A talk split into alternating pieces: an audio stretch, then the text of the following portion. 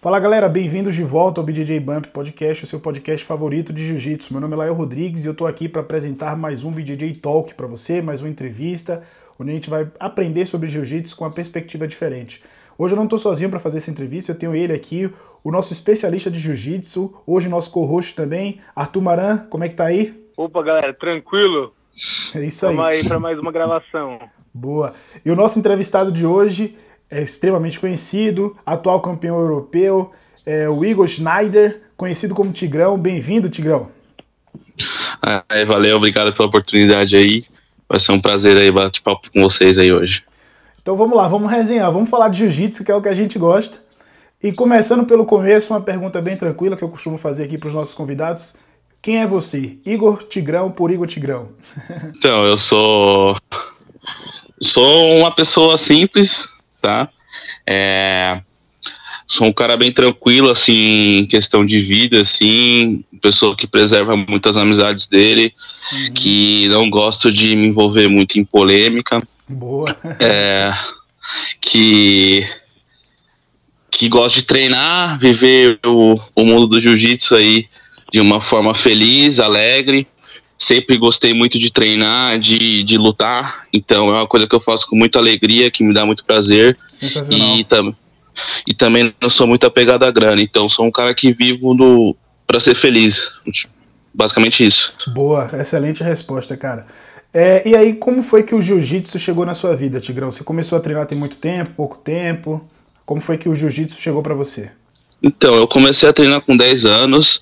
É, eu, quando eu era criança, assim, acho que até hoje em dia, né, eu sempre fui gordinho e meu pai, por, por pensar em obesidade, essas coisas, ele me colocou em muitos esportes quando eu era pequeno. Na maioria eu era uma negação, botou no futebol, eu só andava em campo, botou na natação, eu só enrolava a professora. Daí, daí ele falou, vamos tentar o jiu-jitsu. Daí ele botou numa academia que na época era em frente à minha casa, em Osasco. Legal. Daí eu comecei a, a treinar, eu tinha 10 anos, comecei junto com meu irmão, que na época tinha 13, e a gente começou e eu não parei nunca mais. O máximo que eu parei foi um mês por causa de alguma lesão assim, mas eu nunca cheguei a parar mais que isso. Bacana. E seu irmão também é faixa preta, não é isso? Sim, ele é faixa preta, só que na faixa marrom ele ficou acho que um ano ou dois anos sem treinar, porque a gente optou por trocar de equipe, né? Quando eu uhum. era roxo e marrom, a gente saiu da, da Godoy, que hoje em dia é G13, né? Uhum. E fomos para Cícero por, por questão de competição, né? Uma equipe de competidor adulto que a gente buscava. Só que nesse período a gente tinha prestado uns concursos públicos, eu e ele, né? Uhum. E ele passou, só que ele estava na lista de espera. E quando a gente estava treinando há seis meses no Cícero, ele foi chamado para trabalhar e daí ele optou por ir trabalhar. E como o trampo era por escala, não ia dar para ele fazer mais o treino da meio-dia. Daí ele hum. parou, desanimou. Competidor, quando tem que parar de treinar é. desde competição, desanima, né? Verdade, verdade. Daí ele parou um tempo e voltou a treinar aos poucos, mas mais tranquilo, mais por hobby, assim. Mas por, porque não consegue parar de treinar jiu-jitsu mesmo, né? Legal. Pô, ainda bem que tu não passou, né? já pensou, Arthurzinho? E a gente ia perder aí o campeão europeu 2020, já tá no concurso? não, na verdade, quando eu tava na roxa, eu pensei várias vezes em parar de treinar, né? Uhum. Em parar de competir. Porque é difícil, né? E naquela época era mais difícil ainda, né? Que não tinha apoio. O apoio era só para faixas pretas sim, e sim. o campeonato valendo grana eram poucos e pagava micharia também. E eu para eu treinar era longe também, eu precisava de condução e, e gastava o dinheiro do meu pai. Eu via meu pai, eu com 18 anos, meu pai já gastando dinheiro para me sustentar e eu já não aguentava mais isso. Uhum. Eu fiz entrevista de emprego pra caramba, prestei uns três concursos públicos. Esse, o último que eu postei para aeronáutica eu não passei por causa de algumas questões de física, acho que foi duas ou três que eu caramba. errei. Se não, eu tinha conseguido passar. Pouca gente sabe disso. É, mas os meus pais, os familiares, assim. Caraca. Mas eu, eu tava pensando em parar mesmo. A gente já tem um sargento hoje em dia, sargento Tigrão. é, era pra controlador de tráfego aéreo. Ó, que louco, cara. Completamente diferente, né? Imagina o cara lá. É, já pensou? é, mas, mas é interessante você citar isso, porque muita gente quer trilhar o caminho que você trilhou, né? E uhum entram muitas questões. Tem gente que fica com medo de mudar de equipe, tem gente que fica com medo de enfrentar as incertezas, como você falou aí, pô, você tá com 18 anos e seu pai ainda estava te sustentando, né? É, são coisas difíceis de lidar. Como é que foi que você trilhou esse caminho para o profissionalismo? Primeiro, eu já percebi aí, eu não sei se faz sentido, essa mudança para Cícero Costa. Foi algo para você realmente, olha, eu quero ser profissional? Ou antes disso você não tinha certeza? Como é que era? Cara, assim, eu levei, eu sempre levei o jiu-jitsu muito a sério, só que eu sempre achei que dava pra conciliar com os estudos, né? Uhum. E logo depois que eu terminei a escola, eu já passei na faculdade pública, né? Uhum. E eu já comecei a, a, fazer a faculdade, que era na FATEC de Carapicuíba na época, e, e eu comecei a não conseguir ir bem na faculdade, peguei algumas DPs aí, e comecei a perder o campeonato e o principal que comecei a perder para, para os oponentes que eu tava ganhando há um, há um ano atrás, entendeu? Dureza, né? Dureza. E daí eu falei, cara, tá meio errado isso que eu tô fazendo, né? Não tô conseguindo conciliar. Daí no final desse, ano, desse mesmo ano, que foi acho que em 2013, eu, meu pai me chamou para conversar, eu e meu irmão, a gente conversou, meu pai, como minha, minha mãe é diretora de colégio hoje, né? Na época ela era coordenadora. Uhum. E ela não queria que eu parasse de estudar nunca, né? E daí meu pai sentou para conversar comigo. Meu pai sempre me apoiou muito no jiu-jitsu, uhum. me levou para competir N vezes fora do estado. Fora do país eu fui por uns patrocínios que eu arrumei, mas ele sempre me incentivou muito, pagou todas as minhas viagens. Legal. E ia junto, né? Ah, ia junto, na maioria das vezes. Ele, tá, ele tava lá direto. É, levava meu avô também. Era legal. E daí ele, ele sentou e falou assim: E aí, vocês estão indo mal na faculdade, estão indo mal no, no jiu-jitsu, o que, que vocês querem fazer da suas vidas? Daí a gente tinha feito algumas, algumas visitas no Cícero já, né? Ah, bacana. E daí o, eu e meu irmão falaram: ah, o treino bom pra gente é no Cícero, que a gente ia lá, apoiava de faixa azul, faixa roxa. Tipo, tomava três finalizações de faixa roxa e eu de faixa roxa. Uhum. Lutava com os caras em campeonato e não era assim, sabe? Uhum. Mas lá no treino os caras me espancavam. Daí eu falei, ah, eu acho que a gente tinha que ir pra lá, né, pra melhorar, que o nosso treino aqui tá muito cadenciado, não tô conseguindo virar as competições, tô, tô muito atrás tecnicamente. Uhum. E daí a gente explicou isso pra ele, ele falou, é isso que vocês querem mesmo. A gente falou, é. Ele falou, vocês vão tratar como se fosse o trabalho de vocês. Eu falei, vamos, vamos ficar lá o dia inteiro. E daí minha faculdade era tarde, começava meio-dia e o treino começava meio-dia, não ia dar para manter. É, não dava daí nós dois, nós dois trancamos uhum. e fomos treinar no Cícero. Aí que a gente começou a só treinar mesmo. E no Cícero, não sei se hoje em dia, depois que a gente saiu de lá, mas na época, todas as competições não era agora igual hoje em dia, que eu sou competidor, não existia isso, uhum. né? Era tudo depósito e você não conseguia ficar sabendo das competições quando era da G13, entendeu? Eu via todos os caras competindo todo final de semana, eu falei, caralho, não sabia desse campeonato, não é, tinha ido. Era diferente, né? Uhum. E quando eu fui no Cícero, todo final de semana, o Cícero falou, ó, oh, tem esses três aí, vamos lutar qual? Separa os roxas, porque tinha sete, oito roxas assim que ganhavam o campeonato. Ele separava dois para cada campeonato, Legal. pro interior e a gente se virava. Daí, com isso, eu comecei a conseguir pelo menos o dinheiro da minha condução para ir treinar, né?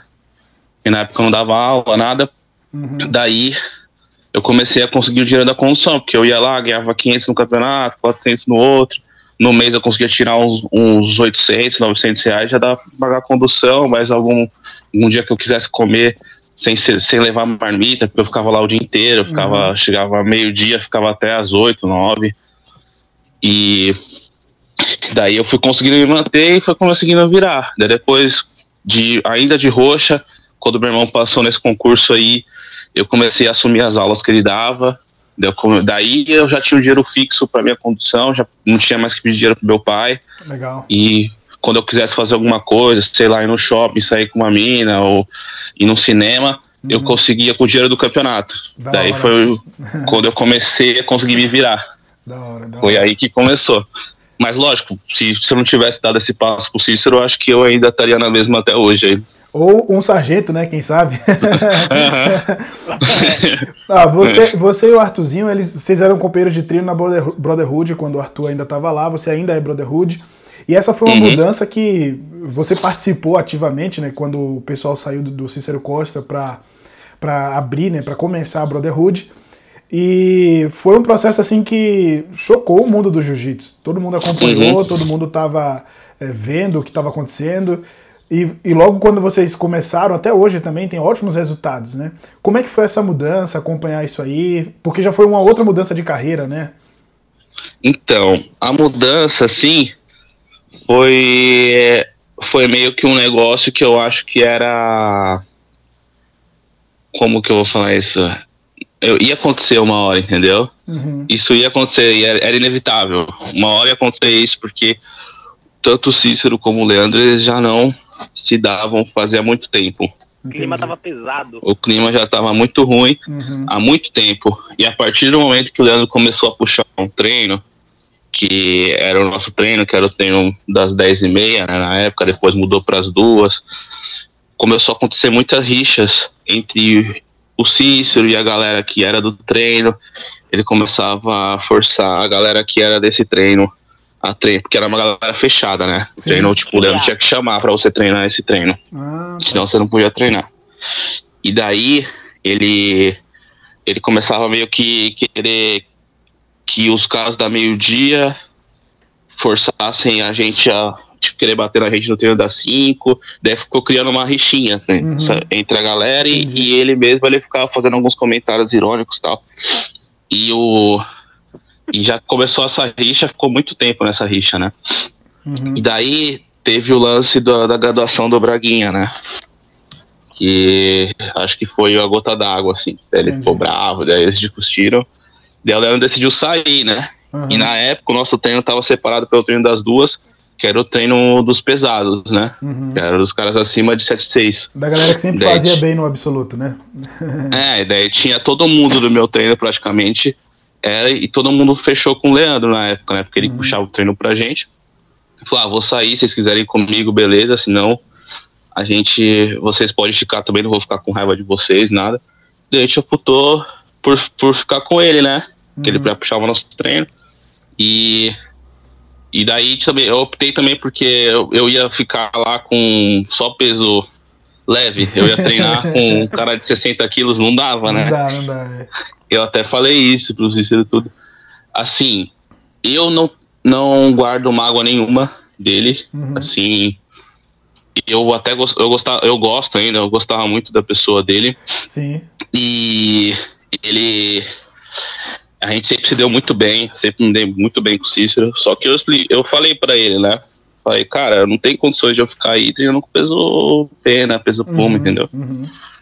Eu tenho que ir pra onde é meu treino. Eu saí, eu moro longe, eu morava em Santana do Parnaíba. Uhum. Eu falei, cara, eu venho lá de Santana do Parnaíba pra ir até o Ipiranga, ficar treinando com um cara leve, aí não vai virar. Uhum. E tava na época que eu tinha acabado de pegar a faixa preta, eu tava louco pra começar a ir lá nos campeonatos. Daí eu falei, ah, não, vou ficar lá, né? Daí, tipo, foi duro no começo, que a gente tava sem lugar para treinar. Uhum. E daí o Pita ofereceu a academia dele no horário do meio-dia pra gente treinar. A gente ficou acho que dois ou três meses lá. E nisso tem um, tinha uma parceria já com os caras dessa rede de academias que chama Biofitness aqui. Agora tá Sim. tá trocando pra Voifit. E esses caras estavam montando uma academia aqui na aclimação. Só que não estava pronta ainda, ainda era uma igreja universal. Os caras pediram, os caras da igreja pediram um tempo para ficar dando os cursos ainda, falando.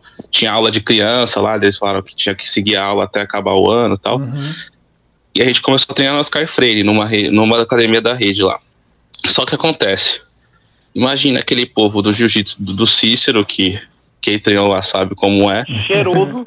Aquele, numa academia na Oscar Freire, tipo, só playboy. E num espaço que era um espaço de ginástica. A gente só montava o tatame e treinava.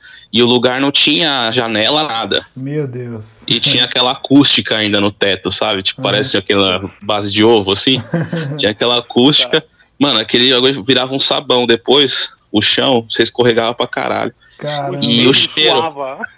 E muito. E a gente pingava E de só suor cara e pesado, saía. né? É, e a gente saía da área e ia lá pra fora. Que tinha tipo uma lanchonetezinha Aham. do lado dos banheiros.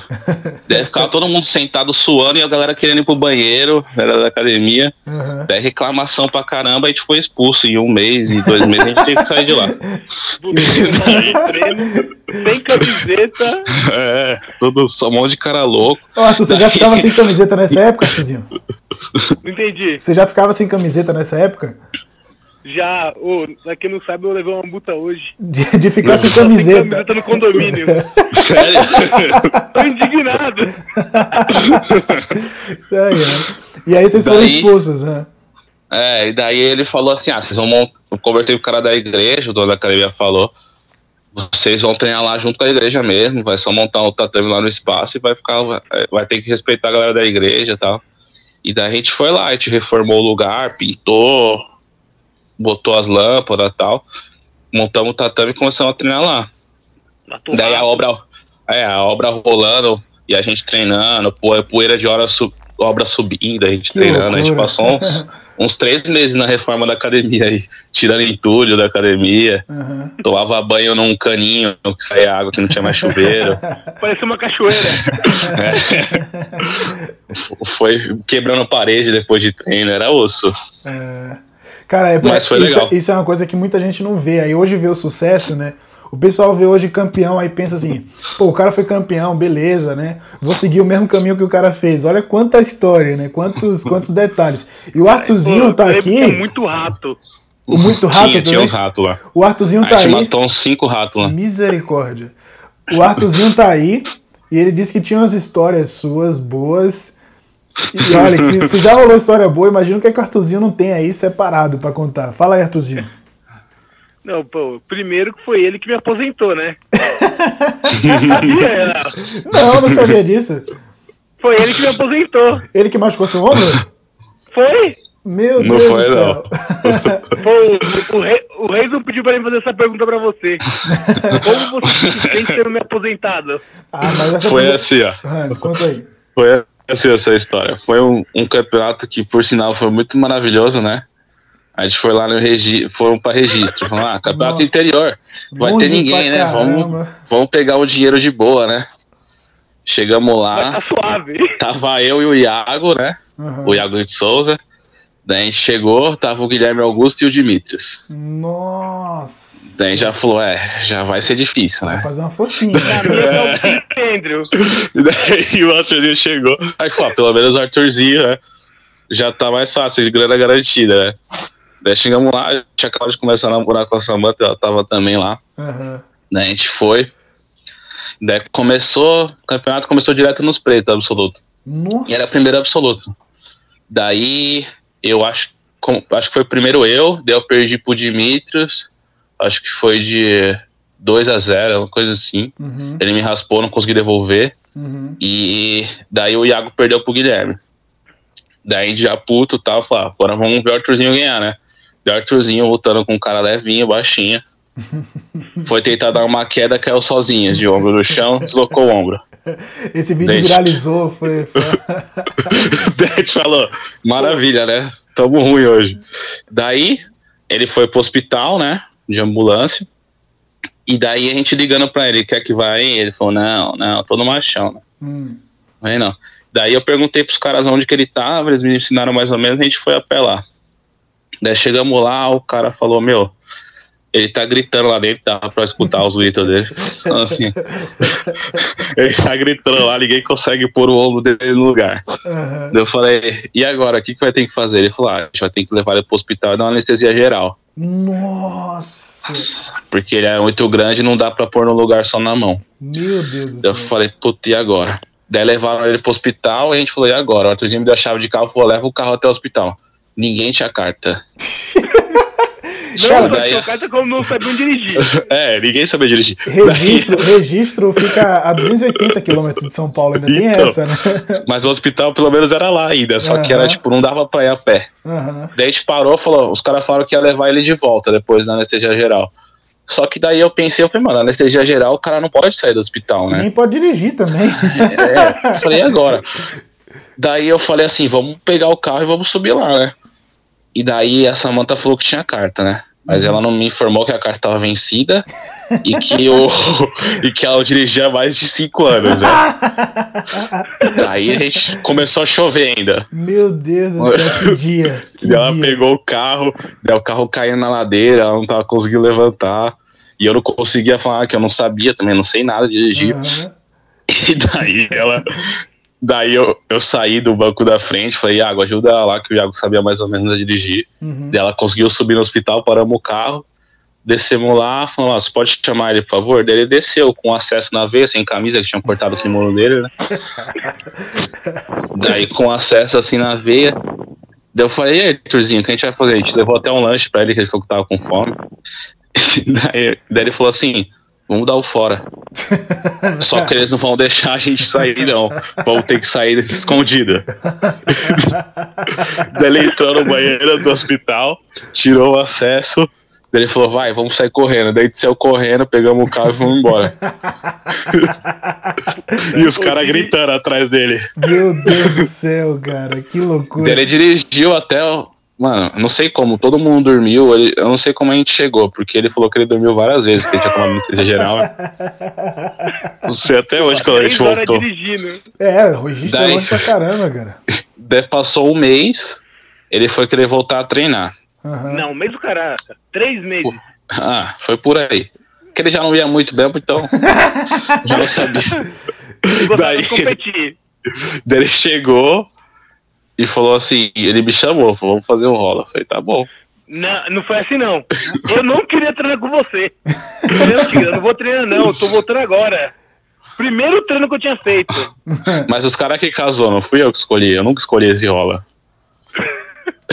e daí, é porque eu também era os mais pesados, ele falava, vai você com o Arthurzinho, ninguém queria ir, né? Uhum. daí Todo mundo Eu gostava fiz. de treinar comigo. eu Eu fiz aquela chamada que eu, que eu gosto de fazer, aquela chamada De meia. de meia Uhum. indo pras costas. E ele caiu de ombro. Nossa. Aí, deslocou pronto. de novo. E desde então nunca mais se viu o Arthurzinho em campeonato. Não, mas o melhor desse dia, sim, foi o. Tem um menino lá que chama Rafão, que agora é faixa roxa, né?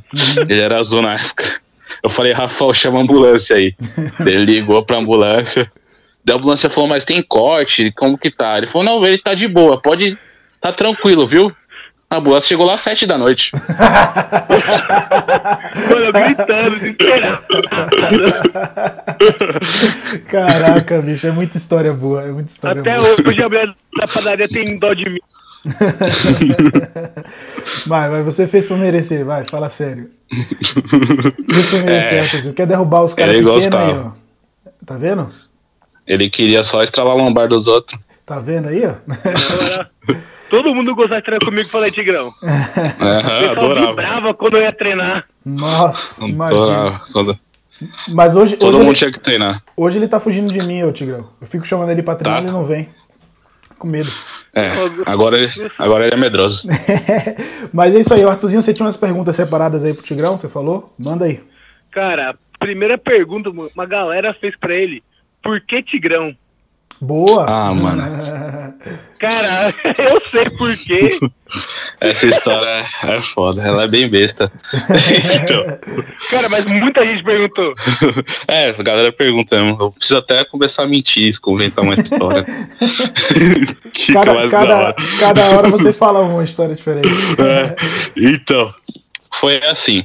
É é uma história bem nada a ver mesmo. Tipo, quando eu comecei a treinar, eu comecei numa academia meio de bairro, assim. Uhum. Era um, era um aluno do, do Charles Duende, que é o nome dele ali no coach. Gente- O apelido dele é Palito. Foi meu primeiro professor. Treinei com ele até azul. Legal. E depois eu comecei a treinar no Duende, né? Uhum. E o que que acontece? Eu comecei novinho, né? 10 anos de idade. É, treinei 6 anos com ele, né? Que eu peguei a azul com 16, foi por aí. E eu comecei, era eu e meu irmão, e a academia era bem, tipo, era quase em frente da minha casa mesmo. Era, eu morava em Osasco na época, Uhum. era bem em frente ao meu prédio. E eu usava a chave da minha mãe, né? Pra ir pra academia. Hum. E a chave da minha mãe, antigamente tinha uns, uns bichinhos de pelúcia que tinha que você botava moeda dentro, sabe? E era o chaveiro da minha mãe. Era um tigre. E daí eu esqueci a chave lá um dia. E ele sempre confundia meu nome com, de Igor com meu irmão que é Yuri, né? Uhum.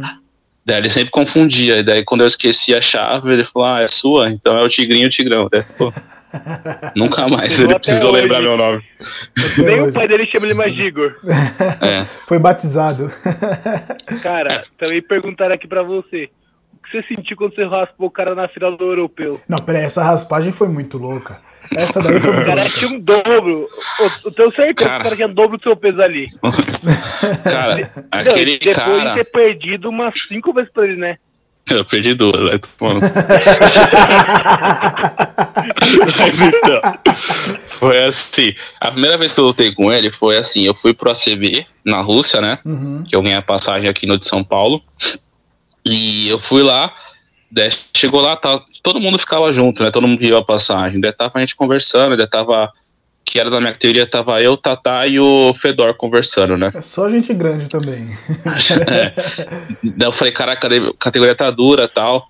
Tem tal, tal, tal pessoa. Eu acho que tinha também o, o Rodrigo Ribeiro. Bruto pra caramba também, né? Eu falei, tá difícil, né? Vai ser dura essas lutas. Daí a gente comentando assim. Daí o Léo Gonçalves, sabe, o Léo Botinha? Sim, sim, sim. Ele falou, ó, e tem aquele cara lá que lutou comigo de marrom no passado, é duro, viu? Daí eu olhei pro cara, o cara é enorme. Daí os caras já falou assim, não, e ele é da. Ele treina com o Ted Riner. Nossa. Então ele é judoca fudido. Então eu falei, ah, legal. Boa ideia então, né? daí, daí já começou. Nossa, o cara com 2 metros já... de altura, 200 quilos, Jesus Cristo. Daí já começou a ficar meio em choque, né? Uhum. Daí começou o campeonato, minha primeira luta. Só eu tinha essa primeira luta, né? Tava todo mundo nas, nas quartas, só eu tinha as oitavas. Era eu e o Fedor. Daí eu já tinha perdido, acho que duas vezes para ele também. Uhum. Já tava meio. Meio nervoso, né? Mas daí eu uhum. ganhei. Ganhei dele, daí já comecei a ficar confiante. Deram o Tatá depois. Nossa. E daí, antes da minha luta com o Tatá, esse, esse grandão lutou com o Rodrigo Ribeiro. E ele derrubou o Rodrigo Ribeiro no Shibaraia. Uhum. E daí eu falei assim, nossa, esse cara deve ser bom, velho. que o cara é forte, né? Eu falei, é, pô, o Rodrigo é forte pra caramba, é, mano. O Rodrigo é muito bonito, cara. Daí eu dei alguém do Tatá, daí fui pra final com ele. Eu falei, é, ele é pesado e tal, mas vou tentar fazer mais ou menos o que eu, que eu faço quando eu luto com o Tatá, né? É a mesma estratégia, né? Eu falei, a ah, cara pesado, eu vou tentar de novo a mesma. Quando eu fui tentar, o cara caiu em cima, mano. Começou a. Não dava nem. Não nem se focava, doía o corpo, sabe? De ficar debaixo dele. daí, daí, eu só deixo. Acho que eu deixei ele passar e bati logo. Mas deixa eu falar esse bagulho. Daí depois eu lutei com ele no europeu do ano passado. Só que o europeu foi uma coisa meio estranha. Tipo, eu lutei o absoluto, uhum. né? Não. Vai parecer desculpa pra caralho, mas beleza. É assim, eu lutei absoluto e eu fiz uma luta com o Braguinha. Cara, consegui manter meu ritmo de passagem durante oito minutos, assim, forte. Uhum. Fiz acho que sete ou oito vantagens e faltando um, um minuto e meio eu fui raspado de 50. É. E perdi. Cara, aquilo me deixou muito desanimado. Né? A especialidade uhum. do Braguinha, né? Uhum. Eu sabia, eu falei, mano, ele vai me pôr na 50, porque no treino geralmente ele fazia isso já, né? Eu falei, vai me pôr na 50, eu não posso cair na 50. Daí quando eu caí, eu já sabia que eu ia me fuder. Daí eu consegui.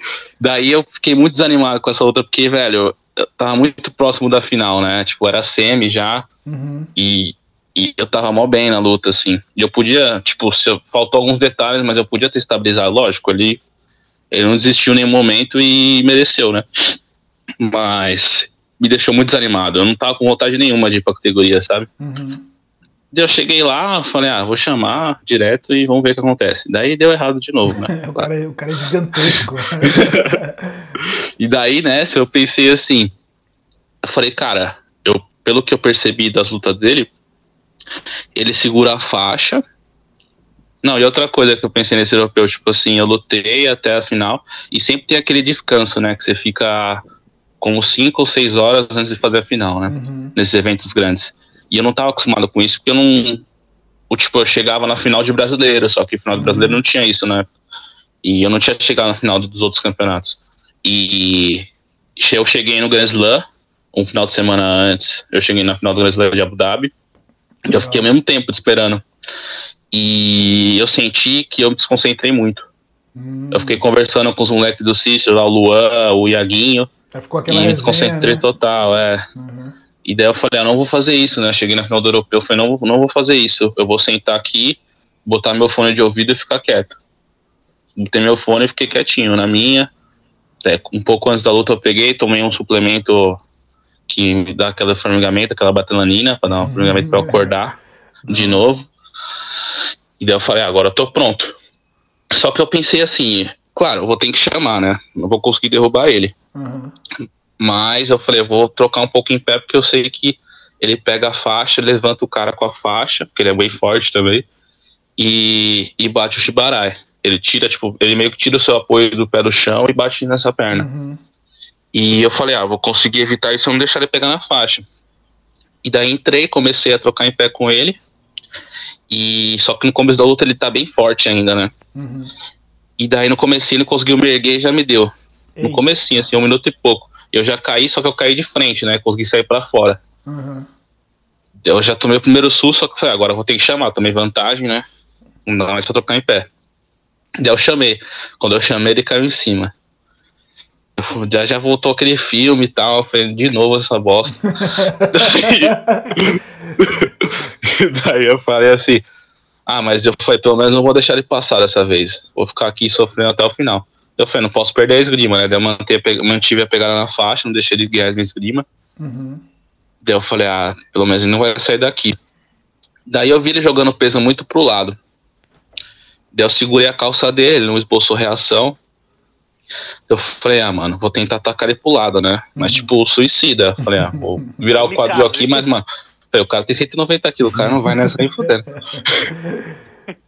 Daí quando eu joguei, ele foi. Eu falei, caralho, dá pra sair de baixo. Daí eu comecei a empurrar ele e sair de baixo. Daí ficou de pé.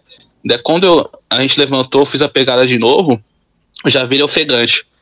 Eu falei, ah, agora eu vou ganhar essa luta. É. E daí eu comecei a atacar. Igual louco, eu comecei a chamar de novo de, de meia. Eu chamei mais uma, ele quase caiu. Daí ele conseguiu levantar e sair pra fora. Até que eu achei que foi errada a pontuação ali. Uhum. Porque eu consegui cinturar ele e ele saiu pra fora andando. Uhum. Pra mim isso é punição e dois, né? Uhum. Só, só que os caras deram só vantagem pra mim. E voltou de, voltou de pé. E daí eles pararam de novo e deram punição. Só que não existe punição sem os dois. Exatamente. Tem punição de fuga, tem que dar os dois. Correto. E daí eles não deram. Eu falei, não, beleza.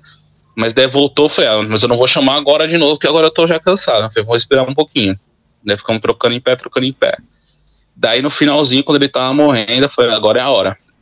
Daí eu chamei e aí deu certo, velho.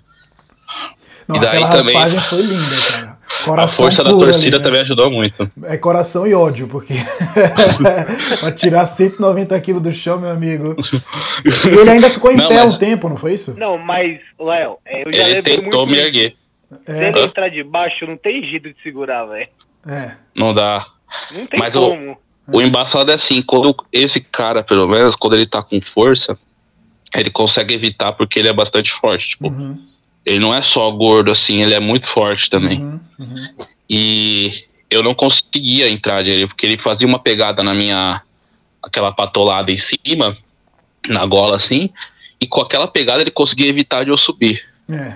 Ele ficava meio que esticando e eu não conseguia subir. E aí tem a força e o peso a favor, né? É, mas depois, na segunda que eu fiz, eu consegui começar. Quando eu vi que eu consegui estourar as pegadas dele em cima, eu falei, ih, não tá mais forte. É. Falei, já dá pra continuar. Agora, Porque agora, no, no começo é impossível de estourar. É, não a- dá pra estourar a pegada. agora o Arthurzinho tá dizendo aí que você treinou muito essa nele, né? Bastante. mas eu treinei mais Seoi nele. Seoi foi o que eu mais treinei nele. Não, eu, eu fui seu professor de seu, né? É, isso é verdade. Aí a gente foi, eu era marrom, a gente foi pra Floripa, né? A gente ficou uma semana lá. Legal. Que lutamos um campeonato em Semana, três Criciúma. A gente lutou um campeonato em Criciúma. E daí o outro semana- final de semana era o, o Floripa, né? Uhum. A gente ficou lá. Eu era marrom. Você era roxa, né? Azul. Azul, é verdade. Azul. E daí eu ia lutar com o Nalate, né? Só tinha essa luta pra mim, eu e o Nalate. Eu falei, Arthurzinho, o Arthurzinho falou, dá pra você derrubar ele de seu. Eu falei, mano, Ah, se eu errar, eu tô fudido, né? Ele era falou, uma coluna, né? ele falou, mas vai que dá, vai que dá. Eu falei, falei, vamos treinar então essa semana. Daí todo dia eu ficava entrando nele. Da. Entrando CO, CO. Daí funcionou, cara. A gente foi lutar o Floripa, eu dei um CO nele. Deu só que dois. ele caiu pra fora. É. Ele caiu pra fora, só que depois ele me derrubou. E quebrou seu pé. É- é que- Ele me derrubou, Ah, daí eu raspei, aham, peguei as costas, daí ele ficou dando chave de pé no meu pé, eu não bati. aham. Daí ele, ele me tirou das costas e passou minha guarda. Foi 6 a 5 a luta. Caraca, que louco. que louco, Lutão. E o pessoal fica, às vezes, você é, você é do pesadíssimo, mas você tá um pouquinho Uhum. só acima dos 100 quilos, né? Porque tem uns caras tipo o Safe, o, o Tatá, que eles já estão quase em outra categoria já, né? Que é uma Sim. diferença de peso, do, é, é mais um peso pena lutando contra você, né? É um, é um super pesado e um peso pena contra você. É, por isso que eu desci pra Super o ano passado. e como é que Mas foi essa assim- descida aí? Foi, você gostou? Cara, tem dois, dois passos, assim. Tipo, eu gostei porque eu descobri uma mobilidade do meu corpo que eu não, não sabia que eu tinha, entendeu? Uhum. Eu descobri que eu conseguia fazer guarda aberta de uma forma legal, que eu conseguia dar jogo de enrosco, de berimbolo, assim, eu conseguia fazer um jogo legal. Uhum. Só que tem um porém. Eu ficava bem até uns 105, 107 quilos. Depois eu começava a ficar muito debilitado.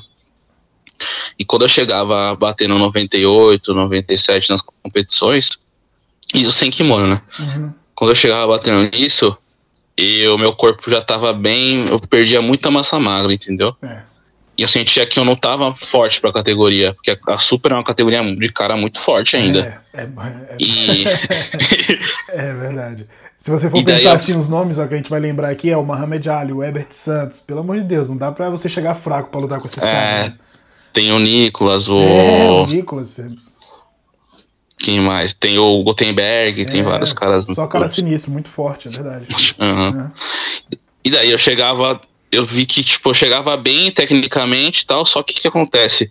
Como eu não conseguia manter esse peso no dia a dia, a minha passagem de guarda ficava muito fraca, porque eu tava com outro peso, a mobilidade aumentava muito, só que eu não achava a estabilização, Uhum. entendeu? Então aquele cara que fazia muita vantagem não conseguia estabilizar as posições. E eu voltei pro pesadíssimo porque eu quero manter o meu corpo com uma mobilidade. Para isso eu não posso subir muito meu peso, Sim, sim. mas eu não quero ter esse compromisso de baixar peso em cima da hora, entendeu? Você luta mais confortável, digamos assim. Você luta mais É, eu- tranquilo, né? Eu acho que se eu conseguir manter 110 por aí, 113, tá ótimo, entendeu? É. Que aí eu consigo ficar forte, com uma mobilidade boa, consigo fazer guarda bem. Porque, cara, quando você tá muito gordo, quando você vai conseguir tentar abraçar uma perna, alguma coisa, velho, Não é dá. muito ruim. Você fica muito lento. Principalmente pra quem faz meia guarda, né? Que você precisa ter essa mobilidade de Também. sentar pra subir, né? Embaçado. É, e eu gosto também de trabalhar com gancho, sabe? Sim. Gancho, um pouco de X. Uhum. E isso me dificultava muito. É. Você ia falar, Arthurzinho? Falando em meia guarda, a galera tá perguntando, perguntando também bastante. Qual o segredo da meia? É, boa. Cara, eu acho que o segredo da meia é você nunca ficar de costas no chão, velho. boa. Boa. Muito Eu só bom. fico de costas no chão depois você tá na funda. É o único jeito que você fica de costas no chão. Mas acho que antes disso você não pode ficar de costas no chão. É. Excelente. Senão o cara dica. vai passar. Boa dica aí. Cara, eu tenho uma dúvida, Tigrão. Hum. Como você se sente lutando com a galera que treinou tanto tempo com você? Porque a Brotherhood saiu muita gente de lá. Foram quatro Aham. equipes. Sim. Consequentemente, está sendo adversário deles. Como você se sente? Cara, eu, eu só lutei com um, né? Só com o Braguinha até agora, né? Só com o Braguinha, só O lutei Riba, com o o Braguinha. Riba você fechou com ele, né? Ah, o Riba eu acho que a gente nunca. Acho difícil a gente lutar um dia. Porque é um cara que, tipo, a gente conheceu de faixa roxa no Cícero. E não foi, tipo, aquela galera do Cícero que era de faixa roxa, que era eu, o Alemão, o Braguinha, Iago, é, o Bad Boy, Braguinha. o Riba. Braguinha Não, o Braguinha era azul, né? É bem depois. Não, o Braguinha nem era de lá, né? Não, veio de Palhoça. É. Essa época, cara, a gente era muito próximo, não era igual depois. Depois veio entrando a galera, mas a galera que, que chegou, tipo, vai, os, os caras de azul, tipo o Braguinha, o Pedro Vera, esses caras não eram tão unidos igual a gente era de roxo, entendeu? A gente era tipo irmão, a gente ia todo mundo junto pros campeonatos. A gente, às vezes, tipo, não tinha muito campeonato, ia todo mundo no mesmo, mesmo que todo mundo ganhasse 50 conto, ia todo mundo no mesmo campeonato. Era foda. A gente era bem parceiro. E os moleques dormiam na academia, a gente. Eu dormia lá às vezes também, a gente fazia uns rangos junto. Era uma parceria que a gente não perde, entendeu? E eu sinto que, pelo menos o alemão, o Riba, assim, e o Iago são caras que. E o Bad Boy também. O Bad Boy, eu sempre converso com ele também. Eles são pessoas que eu nunca vou perder essa amizade. Eu não vou querer lutar com esse tipo de cara que é tipo irmão pra mim, né? Uhum. Legal, Então, legal. difícil. Ó, a gente vai chegando nessa, nessa hora aqui, do, quando a gente já tá conversando. Do nosso podcast, a gente tem um jogo bem tradicional que chama de Raspa ou Passa. Eu vou te dar alguns temas do jiu-jitsu. Se você gostar, você raspa. Se você gostar, se você não gostar, você passa. Beleza? Vamos lá? Uhum. Vamos lá. Começando aqui com o bem tranquilo. Kimono de cor estrambólica. Você raspa ou passa? Laranja. De o quê? Cor estrambólica. Ah, Laranja. passo, passo. Não gosta, não? Não. Você já pensou o Arthurzinho no kimono laranja, cara? Ia ficar massa. Nossa, ia ficar muito feio, velho. E aí, Arthurzinho? É louco. Eu queria o verde pra pegar o Hulk. Mas é a cara dele vestir esse kimono. Ele gosta né, de chamar atenção. É, ele é gosta. terrível. Como se precisasse de alguma coisa. Boa. Lutar absoluto, você raspa ou passa? Raspo. Esse você gosta. Tem que, se não lutar o absoluto, É. não foi missão cumprida, né? Ah, pra mim não é campeonato, né? Se não tá solto. O- É porque o absoluto, é, aí, nós eu competia, né? Eu, tinha- eu treinava na Citra, na Brotherhood. Mano, era o meio de vida, não tinha, não tinha É. como não gostar. A gente era obrigado a lutar. Era lutar ou lutar. Boa. Era todo fim de semana. E se não ganhasse, não tinha como voltar pra casa. Uhum. Não, eu Não falei é? até. Eu falei até isso pros moleques aqui, às vezes que o Sacha Marrom, os roxos, às vezes lutavam a categoria do campeonato grande e não queria lutar absoluto. Eu falei, mano, como assim, velho? Uhum. Quando eu, quando eu era essa faixa, tudo que eu queria era ganhar o absoluto pra sair nas mídias, pra né, ficar, ganhar um patrocínio legal, e os caras. Eu falei, mano, é, mesmo quando você perde, é mais uma chance que você tem do campeonato. E quando você ganha, mano, é a chance de você se consagrar na sua faixa. Tem Boa. como você ficar de fora do absoluto. É verdade. Tigrão, uma pergunta aqui pra você. Muito... Aquela luta com o Herbert lá na final do absoluto do sul-americano de marrom. Hum. Você acha que Mas, mas não era final, era semi. Era semi, né? Era semi. Você ganhou do Hulk, Eu perdi do Hulk na final. perdeu do Hulk. Aham. Você achou o postou aquele foto pegando as costas dele? O quê? Tu acha que aquilo foi feito pra acirrar a rivalidade de vocês? Ah, cara, acho que começou ali, né? Porque eu acho assim. A gente não tinha lutado muito antes daquela luta. A gente tinha lutado pouco. Mas depois daquela luta, acho que ele. Eu acho que ele começou a me considerar um rival já. Boa. Mas. Pra Ele mim, fez velho. Fez Eu não. do Mundial. É, ele tinha ganhado. Mas não sei, cara. Falaram que ele tava machucado naquela luta também, eu não sei. Ele tava com os dois pés enfaixados, né? Mas eu não sei, cara. Mas assim, eu sempre, sempre que eu luto com ele é uma luta dura, nunca foi uma luta de boa assim. A gente já teve umas lutas, tipo, até que foi mais sinistra que essa. Teve uma que a gente lutou numa seletiva do PAN, da Federação Paulista, que acho que até filmaram, só com uma qualidade bem ruim. Foi 12 a 11, cara, a luta. Foi uma luta Sim. bem também Sinistro. acirrada. Mas a gente já lutou muitas vezes, ele ganhou quase todas. Mas sempre foi uma luta dura assim. E é, é legal, é legal lutar com ele assim. Cara, no começo era meio chato, porque ele fazia algumas coisas que. A galera da luta já sabe o que ele faz, né? e, mas depois ele foi parando, foi lutando mesmo, lutando jiu-jitsu. E ele é bom jiu-jitsu, ele não precisa fazer essas paradas também. Uhum. E é sempre uma luta dura, assim, é uma, é uma luta boa pra você se testar também, que é uma luta difícil, né? É um É. dos caras duros da atualidade, assim. Cara, Tem a ver com o que você falou, né? Desculpa, Arthurzinho. Pode falar. Você se considera ele um dos seus maiores rivais? Ele, o Nalate, o Rodrigo Ribeiro, que eu tô ligado que eles já Não, foi os caras que eu mais lutei, eu acho que foi ele, o Nalate, o Rodrigo Ribeiro e o Max de Vênus. Os caras que eu mais lutei na minha vida. Na hora. E o Tatá, né? O Tatá lutei, acho, acho que o Tatá lutei mais ainda. O Tatá lutei mais de 20. Caraca! mais de 20. Ah, vocês tinham que treinar junto já, pô. Tá, tô parecendo treino isso. Você é louco? Eu não quero treinar com esse cara nunca. Pesado demais. Mano. Mas essa, isso aí que o Arthurzinho perguntou é interessante porque você tava comentando que se no absoluto é a chance de você fazer seu nome, né? De, de Uhum. mostrar pra mim. Se você de repente não tivesse lutado o absoluto, não, não teria a oportunidade de, de travar esses. Não, e aquele campeonato ainda foi um a mais que, por causa daquela luta, a Cícero ficou em primeiro do Sul-Americano e passou a aliança. Da hora. de um Foi por causa, dessa, é por causa de um ponto. Se eu, louco, se eu tivesse perdido ali, a gente ia ficar em segundo de novo. Que louco, hein? Que louco. Muito bem, continuando aqui nosso raspa ou passa. Treinar defesa pessoal, você raspa ou passa? Passa. É só, só porrada mesmo e já era. Ah, eu acho que defesa pessoal é legal pra galera que treina mais por hobby, né? Pra quem é de competição, assim, não vira muito, né? Você vai fazer o que com isso? é bom pra você dar aula, assim, Sim, saber sim. passar é bom. Beleza. Uhum. Essa aqui é boa. Corredor na graduação, você raspa ou passa? Raspo, Tem que ter, né? tem que ter. Você É deu- o mínimo, né? Você deu fachada no Arthurzinho? bateu esse viado. Eu cresci na época que, que tinha aquele exame de samurai que os caras arregaçaram na faixa preta. não, Porra, não. dizem que, na G... dizem que na G13 rolava desmaio, deu até polícia processo. Choque. É. Na G3 eles fechavam o, o, o- Tipo, a. Agora é onde é a templo, né? Uhum. Antigamente era lá a matriz da Godoy, os caras fechavam com um saco de lixo, assim, as, as janelas, pra ninguém ver.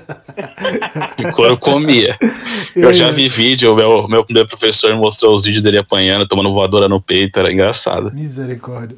Mas eu não queria passar por aquilo nunca. Mas o corredor é Ah, o o mínimo, é corredor uma vai, né? Fachadinha, né? É. Boa. Cara, Muito- eu acho que pra quem é competidor, tem que rolar um corredorzinho, né? Pra consagrar. Aham. Ah, lógico. É. O cara passa muito pior no campeonato, né? Vai, vai lutar com Lógico, safe, é pô. muito pior, pô. No campeonato não, cara. O pior na Brotherhood era no treino. O treino É, também, é, né? embaçado. Nem era tão difícil. É. O treino é difícil mesmo. O Tinha- pessoal fala pra mim, "Ô, você tem medo de perder campeonato? Mano, não vou pegar um cara que faz guarda melhor que o Leandro. É. Ninguém que faz meia melhor que o Tigrão. E ninguém que faz na pele igual o Guerra. Pra É. que eu vou ter medo? É verdade, é verdade. Ô Tigrão, essa aqui ó, eu sei que não tem nada a ver contigo. Trash talking. Você raspa ou passa? Passa. Total, né? Você começou falando isso, que você é um cara que não gosta de polêmica, né? Ah, é, não, tipo assim, polêmica assim é legal, tipo, eu acho que move a publicidade do esporte, Aham. tudo. Mas assim, eu não gosto de, eu acho que perde a essência da arte marcial você ficar com de provocação. Eu acho que tipo, a gente tem essa conduta de samurai e, e samurai é uma pessoa que não fala muito, que vai lá e faz de ação, né? Boa. A gente tem que ser pessoas que prezam pela ação, não pelo, pela falação, né? E você é de uma escola que o, o professor não, não é de falar muito, né? Não é de estar na mídia Aham. e tal, ele é bem Não, sim, eu acho que eu peguei, peguei muito isso dele também, tipo, a humildade, o jeito de, de tratar as pessoas ao redor dele, eu acho que eu peguei um pouco dele. Agora, as entrevistas dele, ele sempre fala isso, que ele resolve dentro do tatame, né? É, e agora no tatame é porradaria, É. né? Sim. Agora- Tem que ser assim, né? Agora o Arthurzinho gosta de uma polêmica. Ah, ele gosta. ele já fazia desde a época de que a gente, que ele era faixa azul e queria fazer. Nem, nem existia trash tal que eu fazia. Ele, fa- ele fez aí, eu, eu ficar mandando um, um vídeo provocando o Nalat antes da luta. Eu fiz. Eu, eu pegava, mandava mensagem pros adversários, ameaçando, É. falando que ia quebrar eles. Pô, o Jonathan Grace levou uma dessa, lembra, Tigrão? É. Assim, mandou Ah, todo mundo. Você que mandou, né? O Tanalat vai perguntar, mano, por que você tá com o Jonathan? Falei, putz, confundi com o Jackson. Maluco esse Arthur. Bom, vamos lá. É, MMA, você raspa ou passa? Ah, é. esse é meio tipo assim. Pode dar o double pull se, se não para. É, é que eu, tipo, pra mim, eu passo. Aham, Eu não quero lutar MMA. boa. Mas eu admiro quem luta. Ah, legal, legal. Essa aqui é boa, você até falou bastante sobre isso hoje. Fechar campeonato, você raspa ou passa? Eu raspo. É legal, né? Com os amigos. Eu acho que tem, tem níveis de, de amizade que vai além do esporte. Boa. Entendeu? Tipo, é que nem, vamos supor, você não vai prejudicar um, um, um amigo seu no seu trabalho, alguma coisa assim. Uhum. Então, se você tem um nível de amizade, de irmandade assim, você não precisa lutar com essa pessoa, entendeu? Ou se for um, um companheiro de equipe, eu acho que se for um companheiro de equipe que treina com você, não tem como você lutar com ele, porque isso Verdade. vai contra, você está indo contra a sua própria equipe. Uhum. É. Eu acho que por isso eu não acho legal. Boa. boa. Tigrão, uma pergunta aqui sobre isso aí. Você se hum. incomodava quando era Cícero Costa, aí pro interior e tinha que fechar com quem você não conhecia? Então, esse é outro caso. É isso que eu falei. Eu tô dizendo você que ele gosta de polêmica. Que, você tem que treinar com a pessoa que você fecha. Se você não treina, pode lutar, irmão. Cara, Entendeu? porque eu sinto que muita gente virou Cícero Costa pra ter que fechar com Sim, exatamente. Não, é, isso aí acontecia bastante. Na época do Cícero, você ia pro interior, tinha cinco, quatro caras lá querendo fechar com você, tudo da Cícero do interior. Eu acho que a tipo assim, deve pra gente. Várias filiais. Mas é que assim, eu, eu não acho legal, tipo assim, se a pessoa. Tem coisa. Uma coisa é você, tipo, uma pessoa que vai de vez em quando na sua equipe treinar, tipo, o cara de outro estado, mas vai fazer camp na academia, tudo. Aí beleza, aí decide quem passa. Mas assim, um cara que você nunca viu na vida, mano, é. vai ter que lutar. Tem que lutar. Porque você nunca cara, viu, nunca treinou. Tem como. Rolava muito isso. É. Nossa, Rolava. eu tava indignado. não, eu não até rolou, se era verdade. Rolou um caso comigo agora no, no europeu que o cara quis lutar comigo. Eu não gostei muito porque é um cara que vinha muito na matriz, né, cara? Então, tipo, o cara vem treinar aqui, então praticamente tô treinando com o adversário, entendeu? Então, isso eu não acho legal. É. Mas lutou? Lutei, lutei. E deu primeiro certo, né? europeu. E deu certo. É, ganhei, ganhei. ganhei. Bom, ainda bem que foi ele que escolheu. Né? ainda bem que foi ele que escolheu. Essa aqui, ó, agora. Padronização de kimonos, você raspa ou passa? Passo. Boa bem, bem mais livre, né? Brotherhood mais tranquilo e tal. É, eu acho que você pode ter a opção de comprar o kimono da equipe, mas você não precisa ser obrigado. Boa, boa. Essa aqui também, ó. Preparação física, você raspa ou passa? Raspo. Boa, né? Essa é boa. Muito. Cara, o Tigrão é o cara que faz supino com o maior número, maior peso que eu já vi na minha vida. não, eu, eu não tipo, trabalho de preparação eu não, eu não faço, né? Eu faço mais musculação mesmo. Mas é a questão de adaptação do seu corpo, né? Você vai vendo, você vai, conforme sua vida de atleta, você vai, vai, tipo, traçando várias alternativas até você achar um jeito que você se sinta bem, né? E eu me sinto bem fazendo só musculação. Eu já fiz preparação física, já fiz crossfit. Nada me foi muito legal. Foi muito lesivo o crossfit para mim. e a preparação eu não, não sentia diferença no, no meu jiu-jitsu, não. É, boa.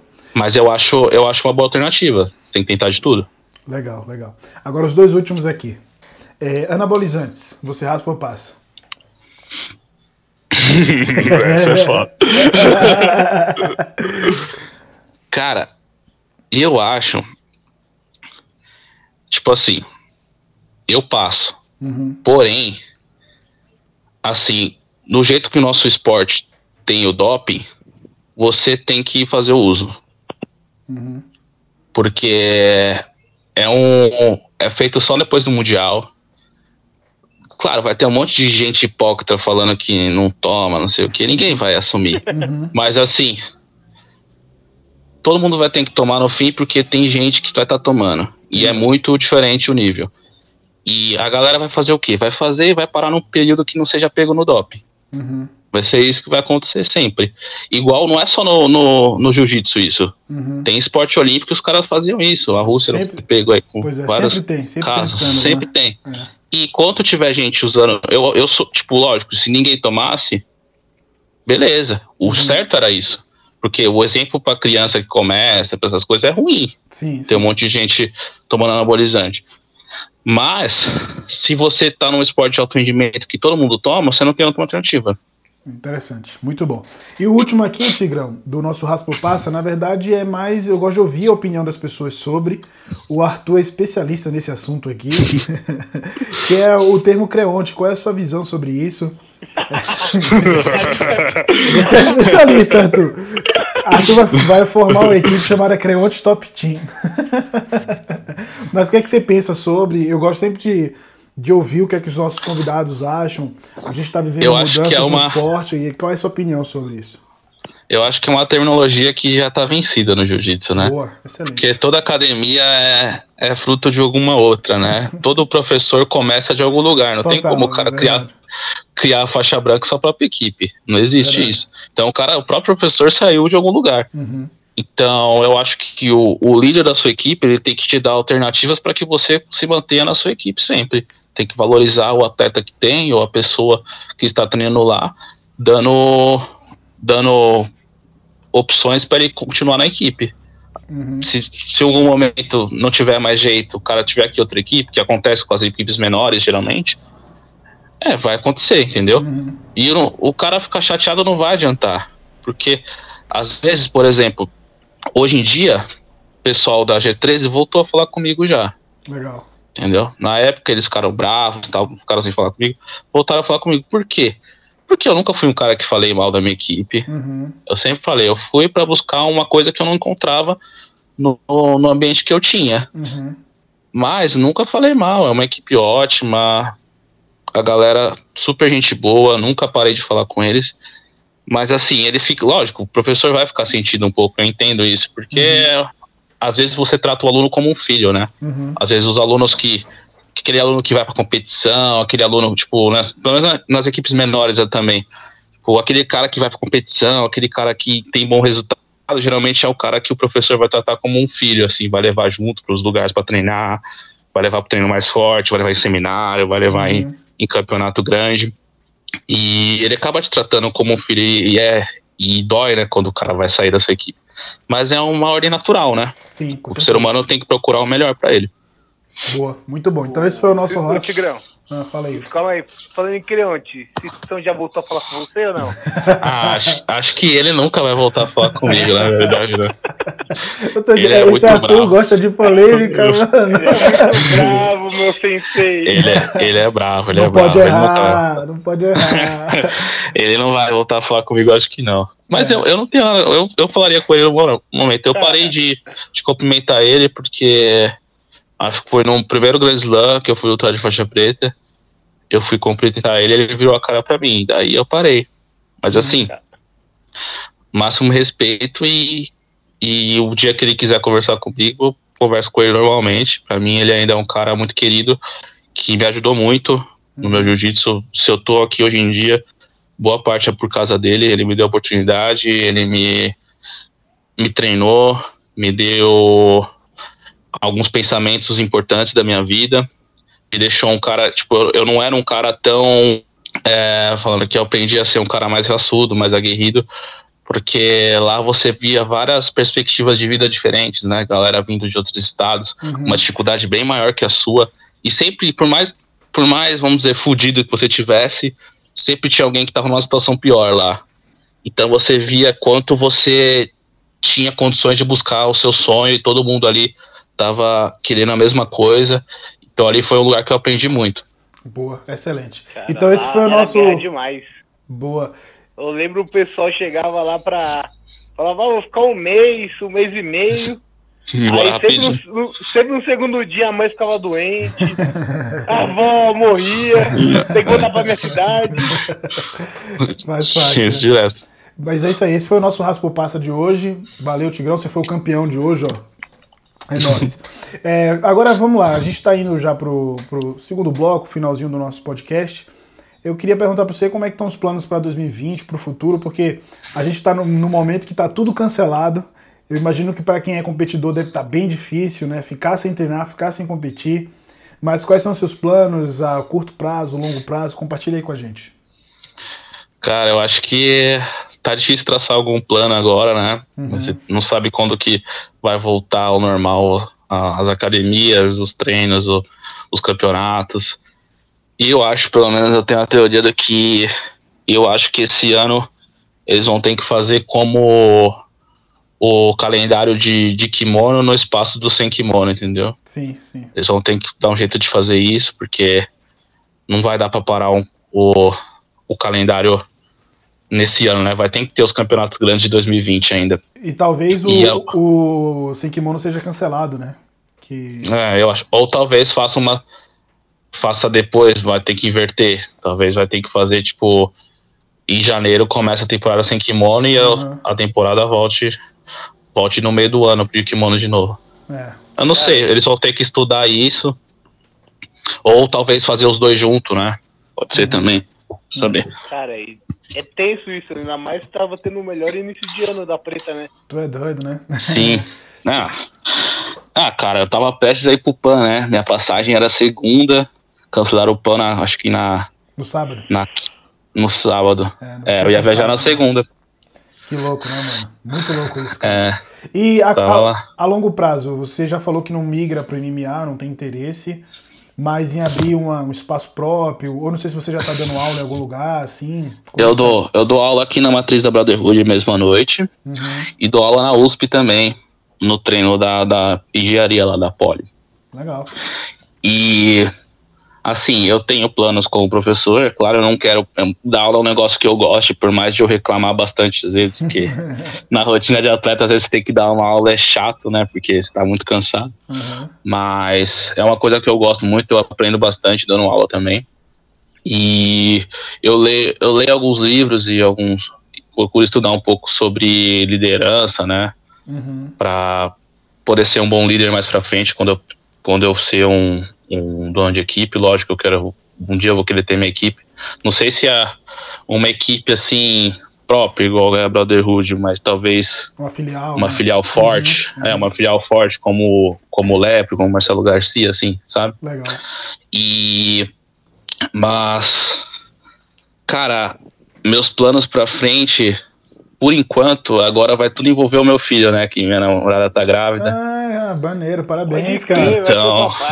Parabéns. Não tem como eu fazer muitos planos agora sem, sem pensar nisso agora, né? Esse, esse vai ser meu foco agora. Uhum, É, claro, não vou continuar competindo com muita.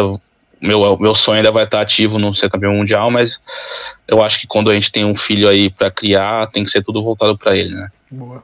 Já É. sabe sexo? Não, ainda não. É, eu, eu fui Certeza pai, menina.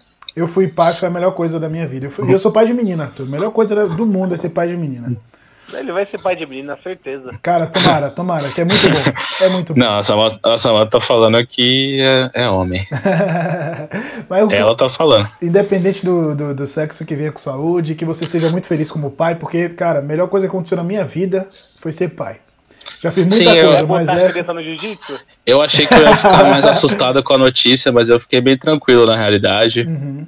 Eu tô bem, bem tranquilo mesmo. Eu, eu acho que eu só quero focar em dar um bom exemplo agora, porque Boa. a vida vai seguir normalmente. Eu já tenho uma vida de casado, né? Já moro com ela. Uhum. Então não vai Muda mudar um muita coisa. Queria te falar, não, mas muda um Lógico. pouquinho. muda um pouquinho. Mas o básico já tá aqui, né? fazer mesmo. Mas se a gente não morasse junto, já ia ser muito mais difícil, né? Sim, sim, mais complicado, é. é. Ô, ô, Arthur, você falou esse negócio de noite de sono, é, que não seria mais a mesma. Cara, minha filha, graças a Deus, nunca deu problema pra dormir, mano. E ela já nasceu de noite. Nunca Então é uma exceção, né? É uma exceção, mano. Eu quero que a do Tigrão dê muito trabalho pra ele. Agora, em compensação, Até acordada. hoje meu ombro dói. isso aqui arrancou, hein? Ô, Tigrão, isso é porque ele disse que é seu amigo, né? Não. Ele sabe que não é bem assim. Ai, ai. Muito bem, agora. Sabe o que é pior? Ele sempre, ele sempre caía nesse negócio e ele nunca apoiava a mão no chão. Uhum. Nesse dia ele decidiu apoiar a mão no chão. Bobão. Juvenil. Levar. juvenil, juvenil. Muito bem. Pra gente, pra gente ir concluindo aqui, Tigrão, antes de você se despedir do pessoal, a gente pede sempre a indicação aqui dos nossos convidados, é, porque são coisas que te inspiram, que também possam inspirar outras pessoas. E aí a gente pede algumas indicações aqui, podem ser coisas relacionadas ao jiu-jitsu, pode ser coisas relacionadas à vida, não precisa ser necessariamente de jiu-jitsu, mas aqui vai para você indicar aqui para os nossos ouvintes um livro. Qual livro você indicaria? Poder do hábito. Poder do hábito. Qual é o autor, você sabe? Você lembra? É Charles, não sei o que, não lembro o nome Poder direito. do não. hábito. Isso aí. Canal do YouTube. Cara, eu não assisto muito canal do YouTube, eu assisto só os- as lutas da BJJF mesmo. Pronto, e BGGF, é o canal. Ah, você escuta podcast? Tem algum pra indicar? Cara, eu não escuto. Então fica a indicação do BJJ Bump. Escuta aí, pessoal. É, já tem indicação aí. É, e alguma música, algum artista, algum CD que você tenha escutado, que gosta de pra treinar? É, eu gosto de ouvir Tupac bastante. Tupac é, poxa, é clássico, hein? e filme, documentário, série? Cara, filme, documentário. Eu sei uma aqui pra ele. Lá vem, lá vem. Naruto. Não, pior que eu, eu gosto bastante de Naruto mesmo. Pronto. Eu gosto. E eu acho que tem lições importantes no Naruto, de verdade. Fica indicação, fica indicação. Tem lições, é. Mas eu, eu, cara, eu sou muito. É difícil pra mim falar de série porque eu assisto muita série. Ah, é. O tempo todo eu sou um pouco viciado em série. Cara, mas ultimamente, a que eu tô gostando mais de assistir é Ozark. Ozark? Uhum. Nunca ouvi falar. É, é uma que é, é de legal.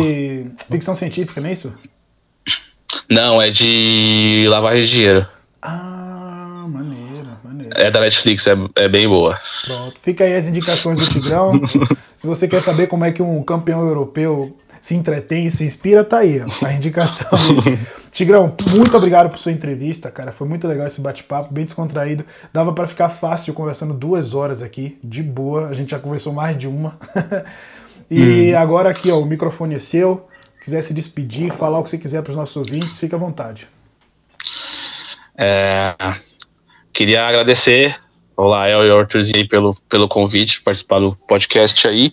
É, Queria dizer também que são coisas que eu me atentei nos últimos anos, assim, que eu acho que com o passar dos anos a gente vai criando um pouco de bagagem no, no esporte, vai aprendendo a ser um atleta que não tem uma fórmula mágica, né? Você vai, tem que ir errando e, e se arrependendo e voltando atrás toda hora. Uhum. E eu aprendi a abrir minha cabeça a tudo que pode me ajudar.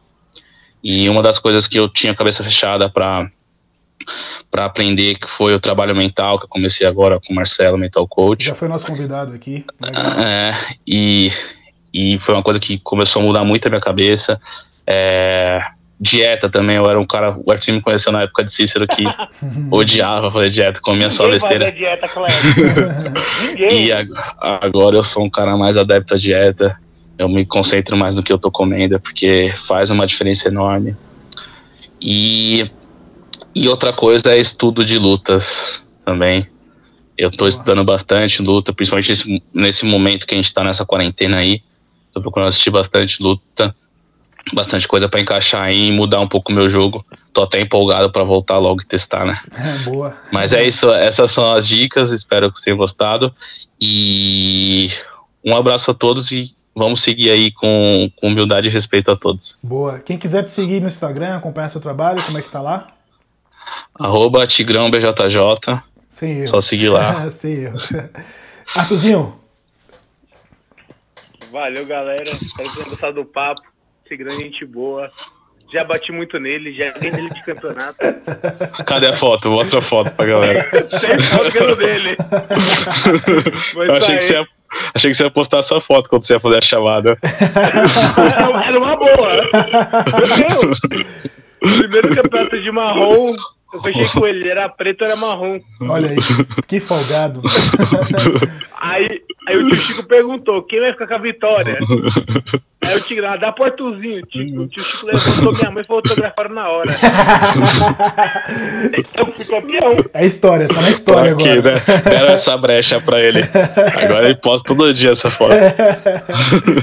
Mas é isso, galera. Obrigado por ter acompanhado. Não esqueçam de seguir aí a gente. Sempre que sair um podcast novo, você ser notificado. Fiquem com Deus. Até a próxima. Os. Os.